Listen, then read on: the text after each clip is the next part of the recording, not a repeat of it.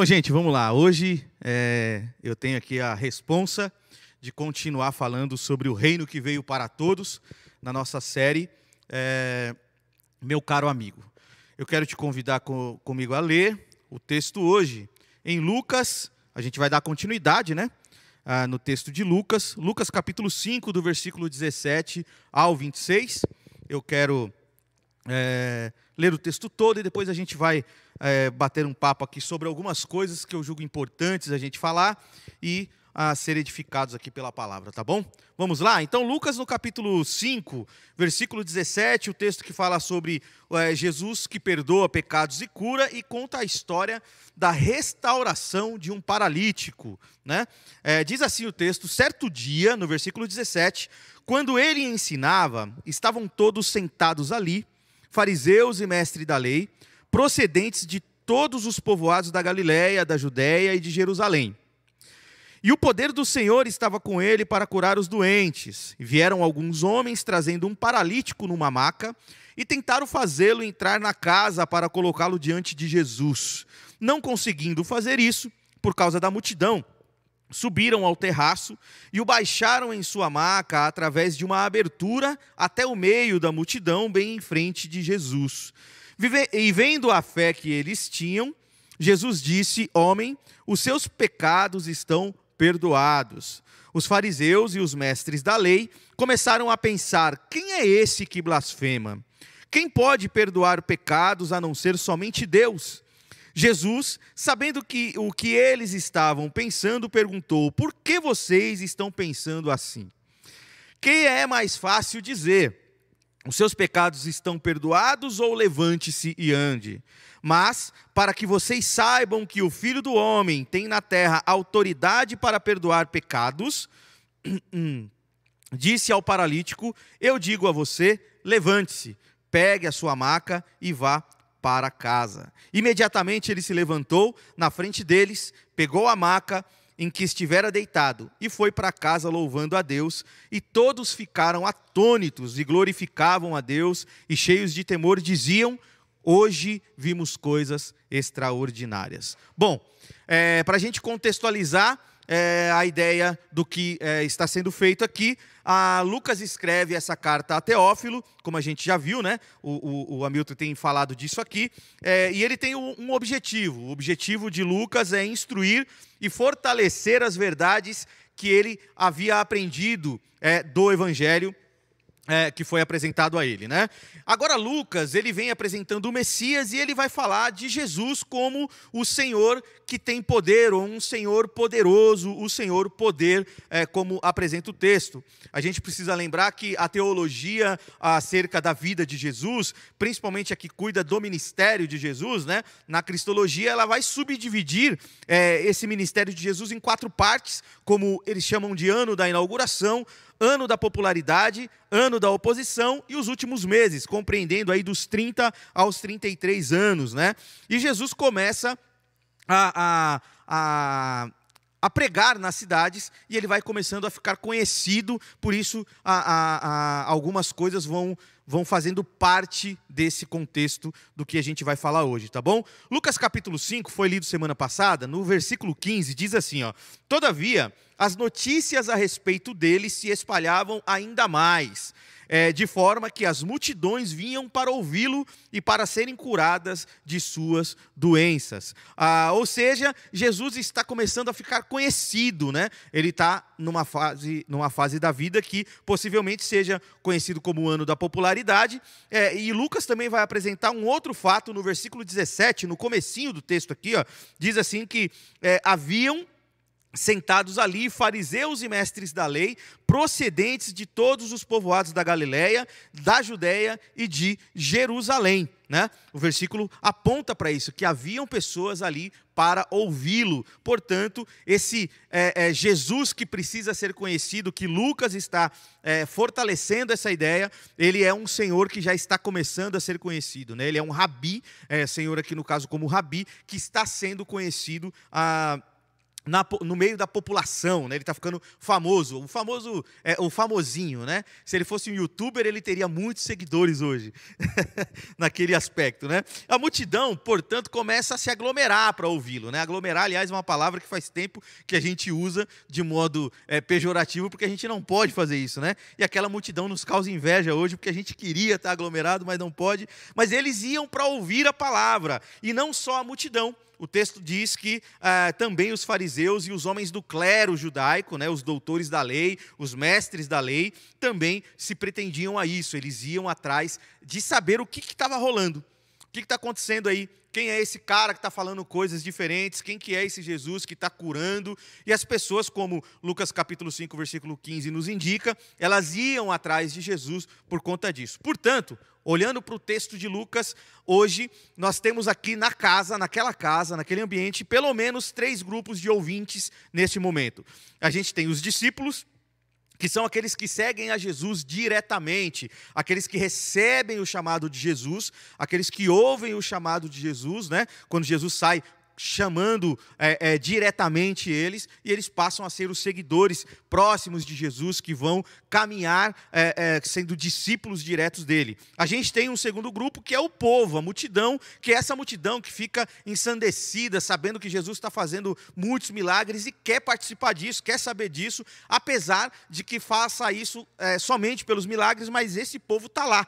Então, dentro da casa também tinha muita gente curiosa, né? que é o povo que segue a Jesus de modo subjetivo. Eles não têm compromisso direto com Jesus, mas eles estão lá para ouvi-lo, né? E a gente tem esse terceiro grupo, que são os fariseus e mestres da lei, aqueles que é, começam a, a perseguir a Jesus por conta de vários fatores que a gente vai falar aqui, tá bom? É importante dizer que o povo, é, de certo modo, tem um sentimento apurado para a vida e os fatos, né? ou seja, eles vivem a vida de verdade e eles acabam se ambientando com o que Jesus falava e se ambientam rapidamente às novas situações que lhes são eles são convincentes, né? Ou seja, eu tenho uma necessidade, eu estou doente e tem um cara falando que vai curar, tem um cara prometendo cura, eu vou atrás dele. E esse é, é, é a, essa é a relação que o povo tem. Em vista disso, a multidão vai perceber rapidamente que Jesus tem uma autorização divina. Eles reconhecem uma autoridade em Jesus é, e a passam então a segui-lo é, por conta disso, né, por conta principalmente da autoridade para curar. E Jesus, com toda a singeleza, vai se utilizar disso nessa relação com o povo, cuidando do povo. O que a gente vê aqui é que claramente existe uma intenção de Lucas em apontar que o reino veio para todos, né?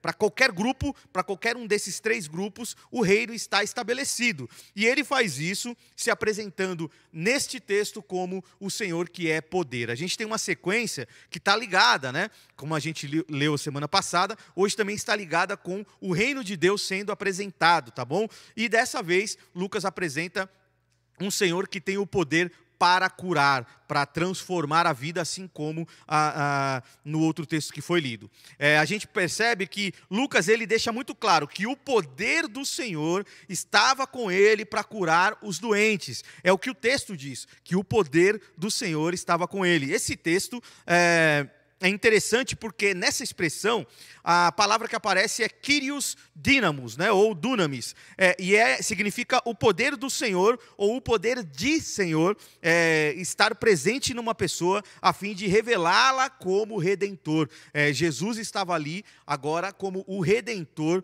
é, para curar aquelas pessoas e havia nele essa a, a, o emprego dessa palavra dinamis, né, que é poder, e Kyrios, que é Senhor. A Lucas emprega a expressão dinamis, né, ou dunamis, é, pelo menos 14 vezes no seu livro, só que só aqui, só nesse versículo é, de, de, Lucas, no capítulo 5, é que ele é, faz uma combinação é, para demonstrar que o poder de Deus, o dunamis de Deus, o dinamis de Deus, estava com o Kyrios, que é Senhor. Uma coisa também importante que a gente precisa lembrar é que Kyrios significa Senhor no Antigo Testamento também. A Septuaginta, que é a versão grega do Antigo Testamento, vai usar a palavra Kyrios todas as vezes que vai se referir a Deus, né? Que eles acharam uma palavra mais amena, né? Para respeitar o texto judaico, eles usavam Quírios. Portanto, o texto aqui quer dizer uma força do Senhor, é, ou a força do próprio Deus estava sobre Jesus, e o objetivo de Lucas,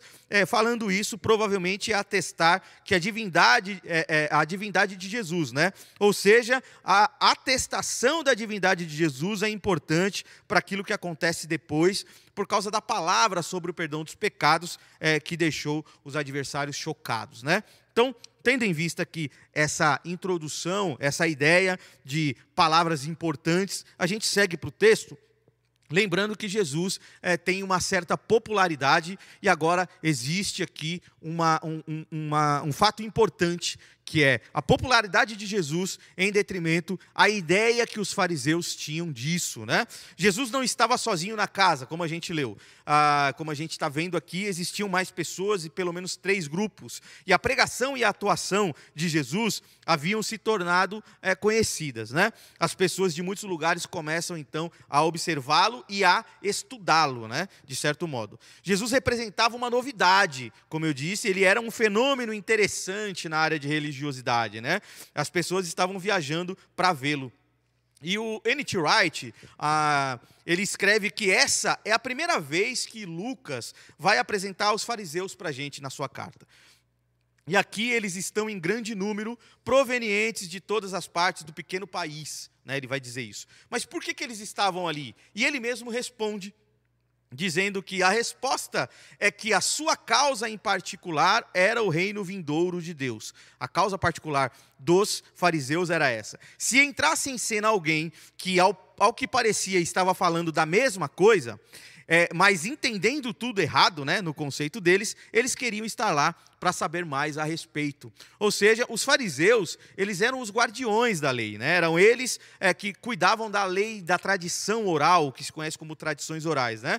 A palavra fariseu vai significar separado. Eles tinham um grande zelo pela fé judaica e eram os ferrenhos adeptos da esperança messiânica. É, ou seja, eles criam que o Messias viria, né? eles criam no aparecimento do Messias, só que ele viria como um libertário, um levantado por Deus para livrá-los é, o plano dos fariseus acerca do reino era intensificar que, através da observação da lei judaica, ou seja, conhecendo mais profundamente a Torá, é, eles iam é, é, criar condições para que o reino de Deus aparecesse e Deus pudesse agir e libertar o seu povo da opressão política. Ou seja, para os fariseus, isso era só uma estratégia política. O reino de Deus era para ser estabelecido é, é, não de forma espiritual, mas de forma apenas a é, tornar o povo a, livre das amarras dos romanos, no caso aqui. Né?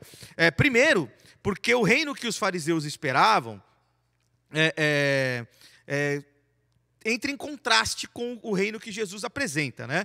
É, eles tinham propostas diferentes. O reino que os fariseus esperavam se baseava no seu próprio esforço em cumprir a lei. Né? Eles precisavam cumprir a lei, enquanto o reino de Jesus é baseado no amor do próprio Deus, que é quem realiza tudo para a salvação do homem. A gente vê um grupo de pessoas que olha para a religião, que olha para o, a, a, as, as, os estabelecimentos que a reunião, que a, que a religião, perdão, é, coloca como sendo o motivo pelo qual Deus vai estabelecer o reino.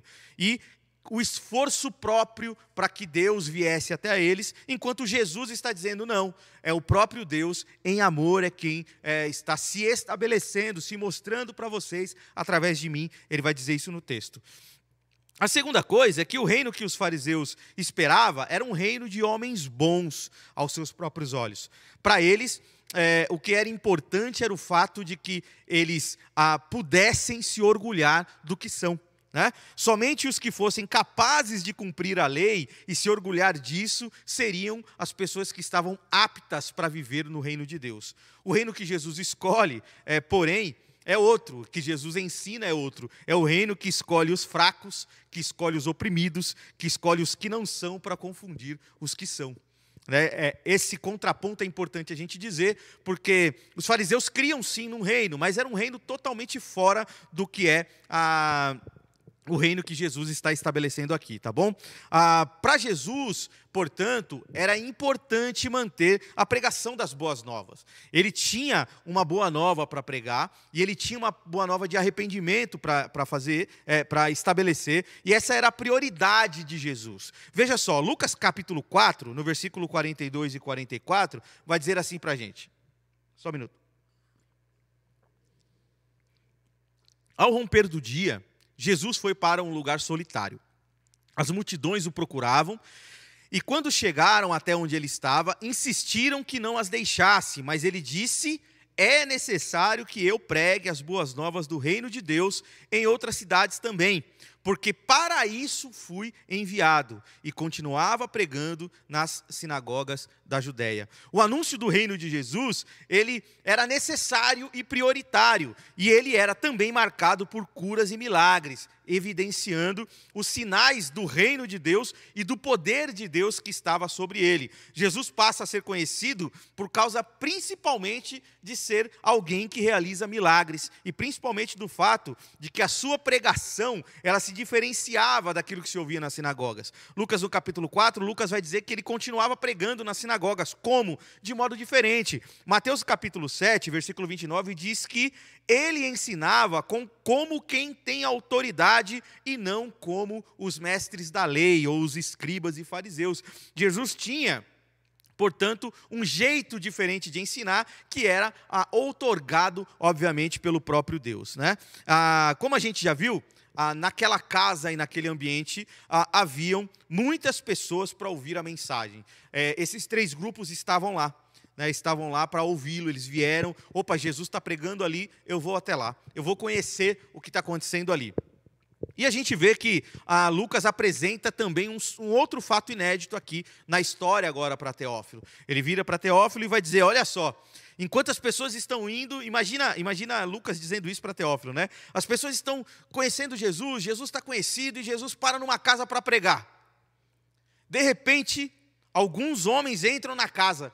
Lucas aponta para um fato é, diferente já. A, e que tem muita relação com o que ele começa falando, porque ele vai iniciar o texto dizendo que Jesus estava lá cheio de poder. Jesus era um senhor poderoso naquela casa. E aí ele vai dizer o porquê que ele era poderoso naquela casa, porque agora entra um paralítico. Jesus estava curando muitas pessoas e aqueles homens resolveram ir até lá por causa ah, de uma paralisia. O versículo 18 vai dizer assim para a gente, ó capítulo 5, versículo 18 diz: Vieram alguns homens trazendo um paralítico numa maca e tentaram fazê-lo entrar na casa para colocá-lo diante de Jesus. Não conseguindo fazer isso por causa da multidão, subiram ao terraço e baixaram em sua maca através de uma abertura até o meio da multidão, bem em frente de Jesus.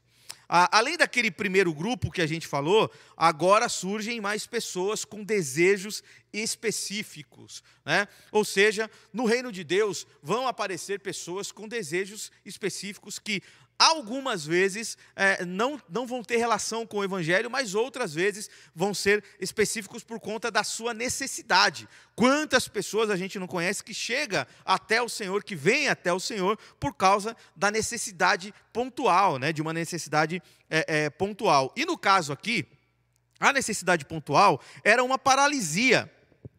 E o termo que aparece aqui é paralelo menos que vem da raiz paralu, ou seja, estar paralisado, pego por uma paralisia. Eles trazem um homem que estava paralisado. Qual é o problema?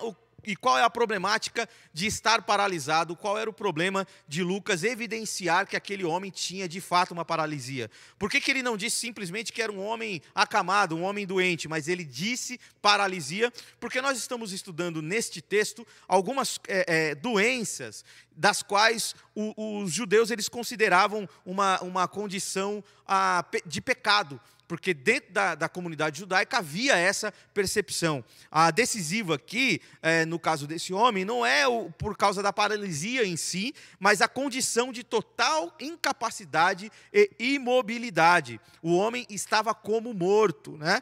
É, e possivelmente os amigos o carregaram por isso, né?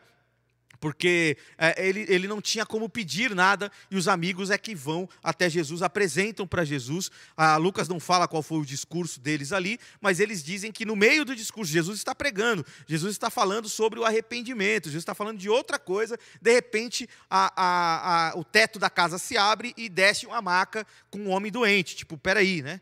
Do nada apareceu isso, e o texto é, não fala se houve alguma outra é, relação ou alguma outra conversa sobre isso, só aponta a paralisia. E a paralisia que é importante porque, para o doente, principalmente, aquilo significava muito sofrimento. E chegar a Jesus por uma via tão incomum, né? chegar até Jesus é, descendo da laje, era mais incomum ainda. Ele foi deitado no meio do grande número de pessoas presentes e exposto aos olhares de todos. Uma vez que, segundo a concepção dos judeus, a enfermidade sempre é decorrente do pecado, é, enfrentar o público ao dirigir-se ao Senhor era duplamente difícil para aquele homem, pois ele se apresentava tanto como pecador, né? não somente como é, é, é, é se apresentando diante do Redentor, mas perante todo o povo presente. Aquele homem tinha dois grupos é, é, para se apresentar, e dos quais um ia olhar para ele com um olhar e outro ia olhar para ele com outro olhar. É, o povo ia olhar para ele como alguém que estava é, cheio de pecado, transbordando em pecado, por quê? Porque a condição dele era de paralisia. E ele estava olhando para Jesus, esperando que Jesus olhasse para ele com misericórdia e não para o seu pecado. Ah, devemos ter em mente que ali naquela região da Palestina, como eu disse, o pecado e o sofrimento estavam inextricavelmente unidos. É, Cria-se implicitamente que uma pessoa que sofria, ela sofria porque havia pecado. E, portanto, o doente tinha muitas vezes o sentimento mórbido de ser um pecador, mesmo que isso não tivesse acontecido, ele é, se aceitava como pecador. Era um conceito comum, inclusive, até mesmo entre os discípulos e Jesus. É, João capítulo 9, no versículo 1 e 3, vai dizer assim: ó, estão na, na, nesse capítulo de João 9, falando acerca do cego de nascença. Né? E ao passar Jesus, viu um cego de nascença. É, seus discípulos lhe perguntaram, mestre, quem pecou? Este homem ou os seus pais, para que ele nascesse cego? Jesus diz: nem ele, nem seus pais pecaram, mas isto aconteceu para que a obra de Deus se manifestasse na vida dele. Um outro texto que eu acabei não anotando aqui é o, o paralítico do tanque de Betesda, que está lá esperando é, é, para ser lançado dentro da água, né? Aquele, aquele, naquele contexto descia um anjo, para a gente entender o texto, descia um anjo e movimentava as águas. E aí, a, nesse movimento de águas, a pessoa que entrasse ali recebia o seu milagre. E havia um homem parado ali há mais de 30 anos, e ele está aguardando que alguém o coloque na água. E Jesus chega para ele e fala: O que, que você está precisando? Ele falou: Ah eu queria ser colocado na água, né, para eu poder andar. Falou, aí Jesus fala para ele: não, pega a sua maca, vai embora, vai para casa e, e depois a gente se vê. Mais tarde, Jesus encontra aquele homem. O texto vai dizer que Jesus encontra aquele homem e Jesus fala para ele: ei, que bom que você está curado. Dá para ver que você está curado, né? Só que agora não peque para que algum outro mal não lhe sobrevenha. Ou seja, dentro do contexto judaico existia a premissa de que qualquer pecado é, é, é, é, resultava em doença. Né? Isso talvez, talvez, aqui abrindo um, um, parêntese teológico, talvez tenha alguma ligação com Gênesis, tá? com o fato da queda na criação. A queda vai mostrar para gente que até a terra, a terra mesmo, sofreu pelo mal ah, do pecado. A, a palavra diz que após Adão e Eva serem é, é, expulsos do paraíso, ou naquele contexto de ser expulso do paraíso, a própria terra começa a produzir cardos e abrolhos, né? É, não só agora comidas frutíferas, né? É, árvores frutíferas, não mais agora comida, mas também é, coisas é, é, é, é, que não tinham valor, né? Como cardos e abrolhos, ali espinhos começam a nascer em algumas plantas, e aí existe uma crença judaica de que, inclusive, até os animais passaram a ser mais ferozes por conta do pecado, né? É, são, são conceitos, é óbvio que eu não estou afirmando nada aqui, tá bom? São conceitos, mas só para a gente entender o porquê que eles pensam assim, porquê que naquele momento eles estão pensando assim, né? Os pecadores, é, é, naquela ocasião, eles são deixados de lado, né? e eles são abandonados por viver fora das regras e das normas que estabelecemos como sociedade e comunidade. Por quê? Por que, que a gente hoje também olha para a condição dessas pessoas? Muita gente, a igreja, a religião, olha para muita gente e prefere colocar de lado prefere é, abandoná-lo, porque olha para eles como alguém que vive o fruto do pecado é, como justiça de Deus agora, né? É, não crendo naquilo que Deus pode transformar. O sentimento daquele homem era de um possível abandono. A gente tem também um outro homem paralisado em Atos, que ele, é, a, a Bíblia diz que todos os dias as pessoas levavam, provavelmente sua família, o levava até a porta formosa para que ele pudesse mendicar lá, né? porque era a condição da maioria dessas pessoas. Os doentes em Jerusalém, ali na Palestina, eles sofriam a ponto de ter que se tornar mendigos, né? eles perdiam a sua a condição de viver em sociedade. Ah, pessoas nessa condição eram abandonadas pela religião. A maioria era marginalizada pela sociedade e passava a viver situações precárias. É, diante de uma sociedade que é agora sectarista também, né? Eles separam a, a todo mundo. Eles separam em grupos, né? Essa sociedade religiosa, ela separa em grupos. Os que são pecadores não podiam entrar, inclusive, no templo, né? Obviamente, a gente também viu isso semana passada, é que possivelmente essa seja uma leitura ah, um pouco mais é, é, é, estreitada de Levítico. Né? Levítico capítulo 21 vai dizer acerca do sacerdote que é, aqueles que eram da família sacerdotal não podiam ter nenhum defeito físico. E possivelmente é, os, os, rabinos e os, os judeus, é, os mestres da lei, eles chegaram ao entendimento que qualquer pessoa que tivesse é, alguma dificuldade física não pudesse entrar no templo para adorar através das ofertas alçadas que era entregada lá. Né? Mas Jesus vem agora nesse ambiente aqui e quebra esse conceito quando ele declara o perdão de pecados sobre uh, a humanidade e sobre aqueles homens. Lucas capítulo 5, versículo 20, vai dizer para nós assim: ó, vendo a fé que eles tinham, Jesus é, disse ao homem: Homem, os seus pecados estão perdoados. Os fariseus e os mestres da lei começaram a pensar: quem é esse que blasfema? Quem pode perdoar pecados a não ser somente Deus? Jesus, sabendo o que eles estavam pensando, perguntou: Por que vocês estão pensando assim? O que é mais fácil dizer? Os seus pecados estão perdoados ou levante-se e ande?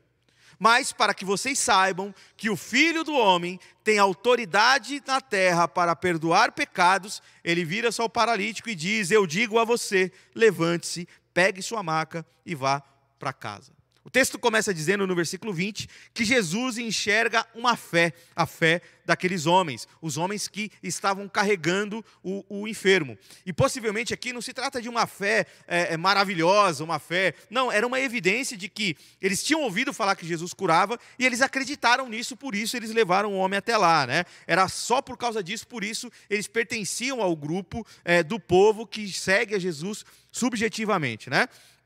Porém, Jesus não olha para isso. Jesus realiza o perdão dos pecados aqui e agora, inclusive hoje, né? Jesus faz isso. E isso no sentido da cura do homem todo, é, como fonte da nova criação, é a missão de Jesus. E com isso, o contraste total entre Jesus e aquilo que se ensinava nas escolas rabínicas do seu tempo. É, a a autoridade de Jesus aqui para perdoar pecados, ela tem o sentido de curar o homem todo, por isso que Jesus não simplesmente diz para ele, pega a sua maca e vai para casa. Jesus diz, os teus pecados estão perdoados, porque Jesus cura também a alma daquele homem, Jesus cura também a condição é, é, sentimental e espiritual daquele homem, além de deixar com que ele vá para casa agora andando. Né? É, a gente já viu que a autoridade para validar a cura é, que estava sobre Jesus, né, de certo modo, até perdoar pecados, estava condicionada ao sacerdote, porque se a gente observar o texto, somente o sacerdote e o sumo sacerdote é que podiam validar alguém curado, né? E Jesus vai assumir então em si mesmo essa autoridade. Todos os doentes, principalmente o, o cego, por exemplo, quando Jesus cura o cego, ele diz para ele: vai até o sacerdote. Se mostra ele. Ele diz para o leproso, um, um, um, texto anterior, né? No texto anterior que foi lido semana passada, ele diz para o leproso: vai lá diante do sacerdote, porque a lei diz que o sacerdote tem que avaliar se você está de fato curado. E aí, é, é, essa, essa condição de perdoar pecados condicionada ao sacerdote, Jesus assume em si. Ele não, não diz para o homem ir até agora, neste caso do paralítico, ele não diz para o homem ir até lá. Ele simplesmente diz: pegue a sua maca e vai para casa. Está tudo certo. Só que isso, gente, vai gerar um problema, porque quando ele diz assim, ó, versículo 23, o que é mais fácil dizer? Os seus pecados estão perdoados ou levante-se e ande? No versículo 24, mas para que vocês saibam que o Filho do Homem tem autoridade para perdoar pecados, disse ao paralítico, eu digo a você, levante-se, pegue sua maca e vá para casa. Essa declaração de Jesus, ela vai provocar perguntas e murmurações é, entre os fariseus e os mestres da lei.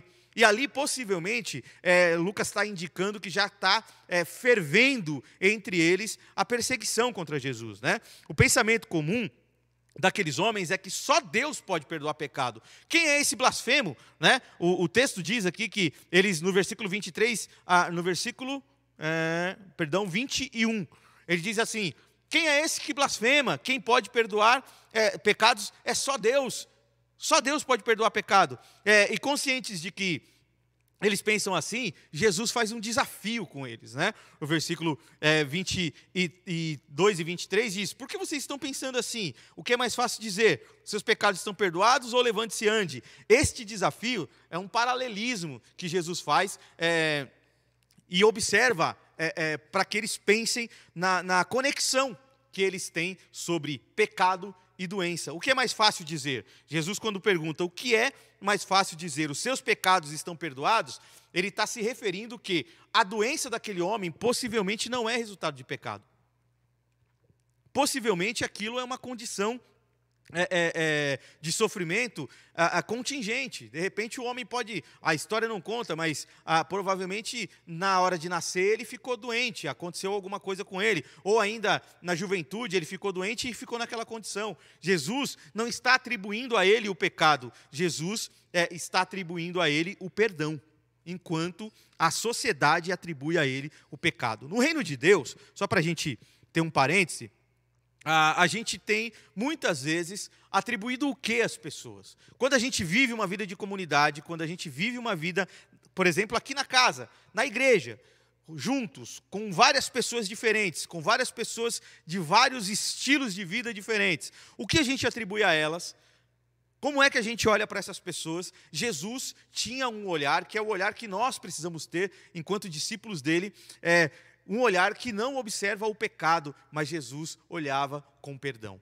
Jesus não, não fazia essa conexão naquele homem entre pecado e por isso ele estava doente. Jesus olha e fala: Se vocês acham isso, então eu perdoo o pecado, para que ele possa ser curado e estabelecer assim, de fato, o reino de Jesus na vida daquele homem. Um grande sábio é, dos primeiros séculos é, da comunidade judaica, é, chamado de Ria o Grande, ele dizia que o doente não se cura da sua doença enquanto os seus pecados não forem perdoados. Né? É um grande sábio da comunidade judaica que, após a, a, a era de Jesus, ele continua ainda estabelecendo isso mostrando para a gente que isso vai ter um resultado é, é, futuro. E o Bonhauser ele vai dizer o seguinte: a opinião judaica a respeito do pecado e do sofrimento é que onde há sofrimento, o pecado é premissa, e onde ainda persiste o sofrimento, o perdão ainda não chegou plenamente.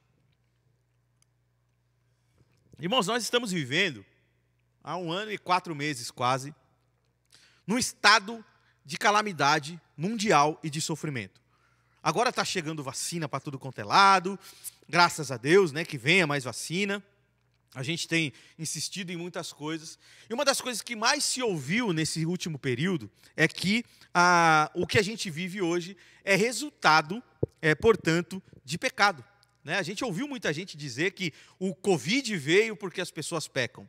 Quando acontece algum acidente ah, é, natural, alguma, alguma ação natural, a, a por exemplo, terremoto na, na Ásia, ah, é porque aquele povo adora outros deuses. A gente sempre olha atribuindo, ainda hoje, a, essa, essa opinião judaica. Ela permaneceu é, é, mostrando para a gente que tudo que a gente vive é fruto do pecado. A pergunta que Jesus faz ao homem pode curar as manifestações externas do pecado.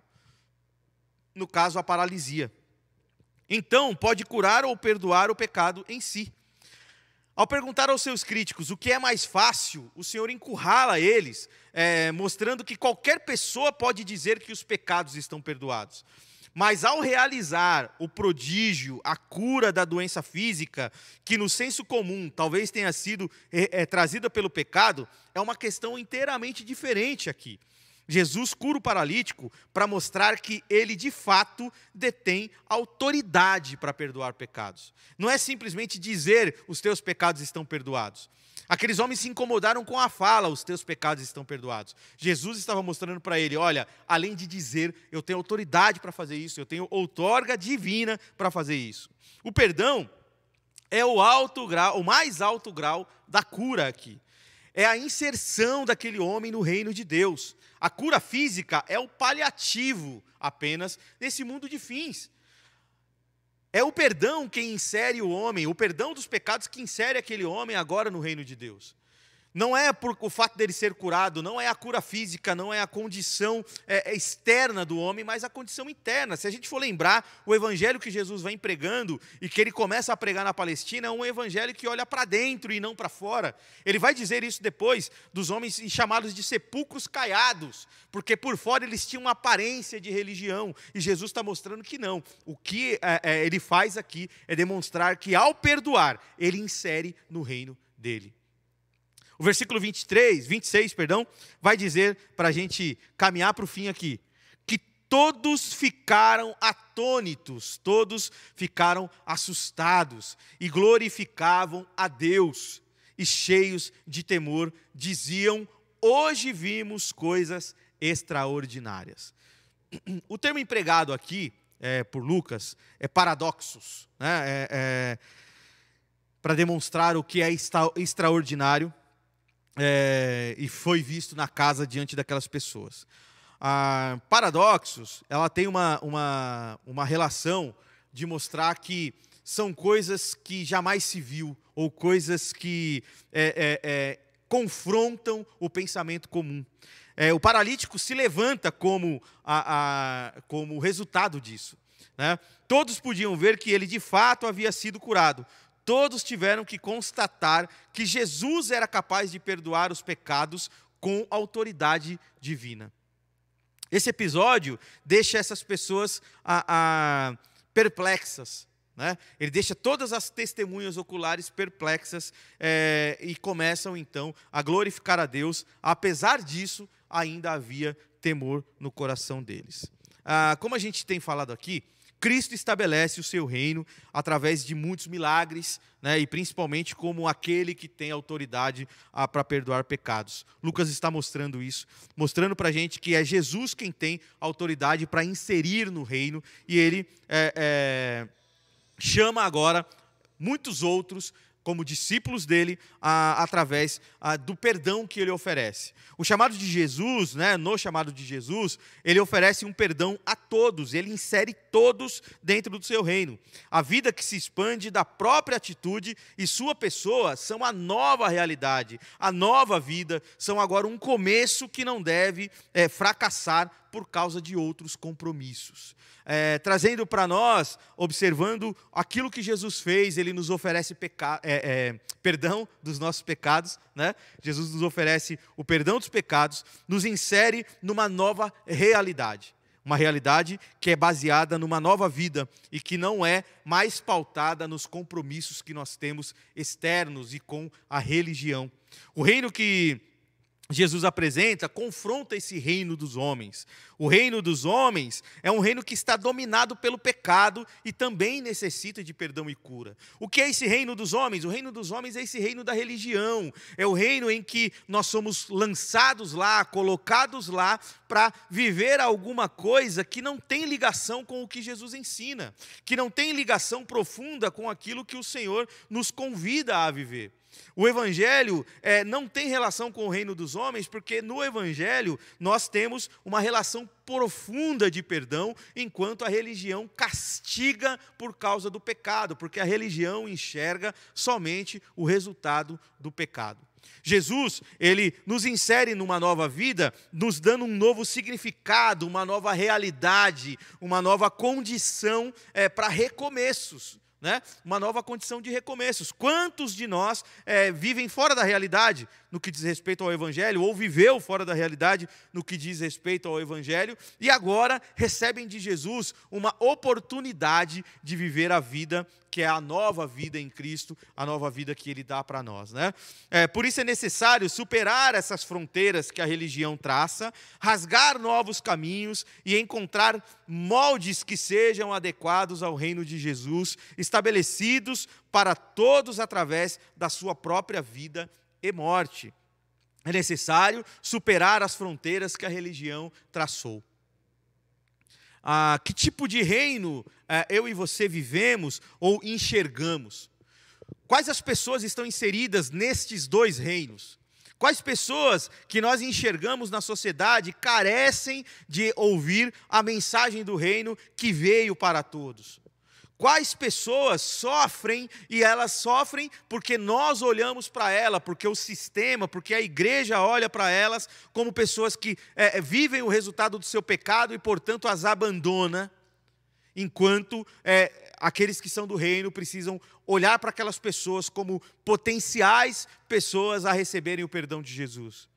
Nós precisamos quebrar essas fronteiras que a religião traçou. Essas barreiras, principalmente, precisam ser transpostas. Nós não podemos viver porque nós compreendemos o seguinte: Jesus nos diz que a, a nele, a, a, Jesus não, perdão, Paulo vai dizer para a gente em Efésios capítulo 1, versículo 7, né? Nele temos a redenção por meio do seu sangue, o perdão dos pecados, de acordo com as riquezas da graça de Deus. Em Jesus nós temos o perdão, enquanto nós estamos querendo viver um padrão de vida traçado pela religião que é, nos, tenta nos moldar, nos moldar aquele modelo de sofrimento por causa do pecado. Jesus nos traz redenção. E a redenção, ela é por meio do sangue dele, através da morte, é, da vida e da morte de Jesus.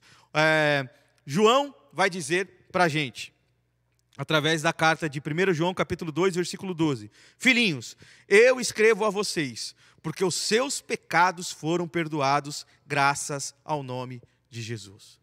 Filhinhos, eu escrevo a vocês, porque os seus pecados foram perdoados graças ao nome de Jesus. O que é importante no reino é compreender que os pecados foram perdoados e o pecado sendo perdoado, o mal é quebrado e nós somos inseridos agora é, no reino de Deus. Este reino é um reino que precisa quebrar os nossos conceitos, nossos conceitos de subdivisão, de divisões de classes, de pessoas santas e profanas, é, esse reino que divide pessoas entre aqueles que são bons demais e aqueles que são ruins demais, por conta das suas condições físicas, suas condições ideológicas, suas condições é, é, é, é de saúde.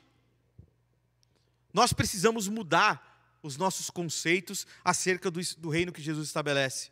Jesus estabelece um reino é, que é para todos, que inclui a todos, enquanto a religião é, tem nos ensinado bastante tempo a, a dividir esses grupos entre aqueles que são bons e aqueles que não são, que cumprem a religião ou não. Lembra do que Jesus a, a aponta na, no texto, quando ele fala daquele homem que está a, na praça orando e ele é um homem santo, que cumpre o, o, tudo o que a lei diz, e ele bate no peito e ele diz: Olha, eu oro alto para que todos vejam que eu sou capaz de orar. E aí Jesus aponta um homem que está no canto clamando por misericórdia, dizendo, batendo também no peito, mas dizendo assim: misericórdia de mim, porque eu sou um pecador. Essa é a relação que tem com o reino de Jesus. Jesus mostrando para nós que essas pessoas que estão subdivididas, que nós colocamos de lado, elas, quando pedem perdão, Jesus olha para elas. Jesus não está olhando para mim porque é, eu sou A ou B. Jesus está olhando para mim quando eu reconheço a necessidade que tenho de receber a graça dele. É essa pessoa que Jesus está indicando neste reino para que eu e você vá até ele. É neste reino que Jesus é, é, está apresentando que ele também nos comissiona, porque se você lembrar o comecinho do capítulo 5, é a comissão dos seus discípulos, ele está chamando os seus discípulos para andar, e ele vai enviar esses discípulos para aqueles que estão doentes da casa de Israel, ele diz. Ele vai enviar a mim e a você agora a reconhecer as pessoas que carecem é, é, do reino dele, para que eu e você estabeleçamos o reino dele para que eu e você sejamos aqueles que levam o reino dele. Ele está nos convidando hoje a fazer, a, a levar a palavra do, do, reino, que diz que nele temos redenção por meio do seu sangue, que diz que agora os pecados foram perdoados, e tudo isso graças a Jesus. Lucas apresenta um reino para todos. Lucas está dizendo para Teófilo que existe um reino para todos. E Lucas está dizendo para mim e para você que o reino de Jesus chegou e este reino inclui a mim e a você. Esse reino precisa nos incluir. Não importa que, que ideologia você segue, Jesus morreu pelos seus pecados. Por mais que a, a, religião vai dizer que não, por mais que a religião vai tentar estabelecer caminhos que vão é, é, te orientar para fora do reino, Jesus é, estabelece um caminho que, por meio do sangue dele, nos redime e nos leva para dentro do reino. Amém? Ah, Deus te abençoe. Nós vamos é, pedir ao Senhor juntos aqui que Ele nos ajude nessa tarefa de estabelecer o reino. Amém? Feche seus olhos, Pai. Nós somos gratos ao Senhor. Obrigado por essa manhã em que a gente pode compartilhar da Sua palavra. Obrigado por essa manhã em que a gente pode, juntos aqui, celebrar ah, este reino que vem até nós, este reino que é estabelecido ah, através da sua ação. Obrigado, Jesus, porque é, pela Sua palavra nós somos orientados a reconhecer o Senhor como aquele que tem autoridade, sim, para perdoar pecados. E o Senhor faz isso por meio do seu sangue. O Senhor é o Deus que pode nos perdoar pecados, porque o Senhor faz isso através da sua vida e da sua morte. E é graças ao seu nome que nós aprendemos que os pecados foram perdoados. Nós te agradecemos, Senhor, é, pedindo ao Senhor misericórdia um pouco mais.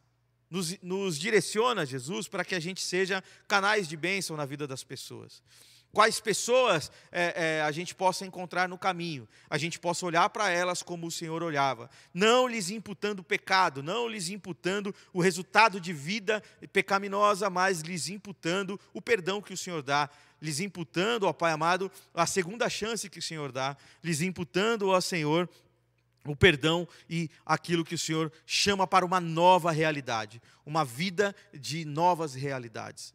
Nós, ao Senhor, pedimos ao Senhor encarecidamente que nos ajude a enfrentar essa nova realidade, é, não, não como uma é, é, é, realidade fora do comum.